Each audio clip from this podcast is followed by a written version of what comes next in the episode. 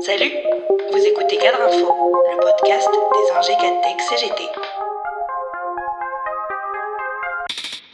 Chômage, retraite, arrêtons la casse.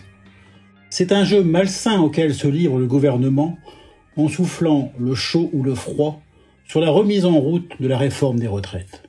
Ce week-end, à l'occasion de la fête de l'humanité, le porte-parole du gouvernement, interrogé lors du débat l'opposant au secrétaire général de la CGT, a affirmé que certaines parties du projet de réforme des retraites pourraient être mises en œuvre d'ici la fin du quinquennat, sous certaines conditions.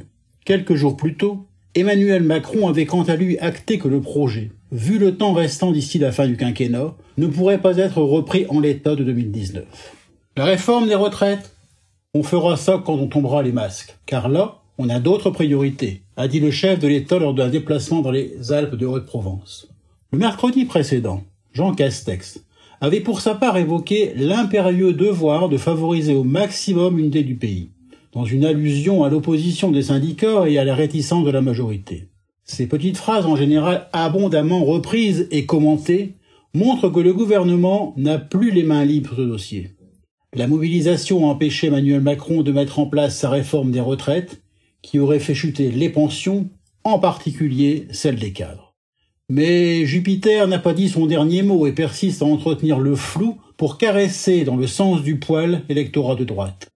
Ces atermoiements, plus ou moins fins, ne peuvent en revanche faire oublier la détermination du gouvernement et du patronat de faire appliquer au plus vite, c'est-à-dire au 1er octobre, la réforme de l'assurance chômage, avec un argument très éclairant avancé par le numéro 2 du MEDEF, Patrick Martin, pour qui la réforme de l'assurance chômage devrait faire revenir vers l'emploi un certain nombre de salariés et à partir de là, réduire le déficit de l'assurance chômage.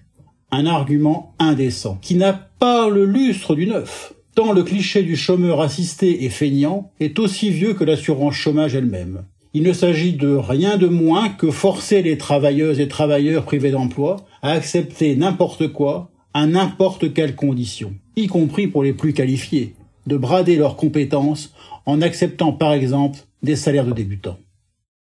C'est entre autres contre ces deux réformes qui mettent en pièces la protection sociale, mais aussi pour les salaires, l'emploi, le service public, que la CGT et son UGICT, Force ouvrière, FSU, Solidaire, appellent les travailleuses et travailleurs de toutes catégories à la mobilisation sur leur lieu de travail et à rejoindre les actions menées sur tout le territoire le 5 octobre prochain.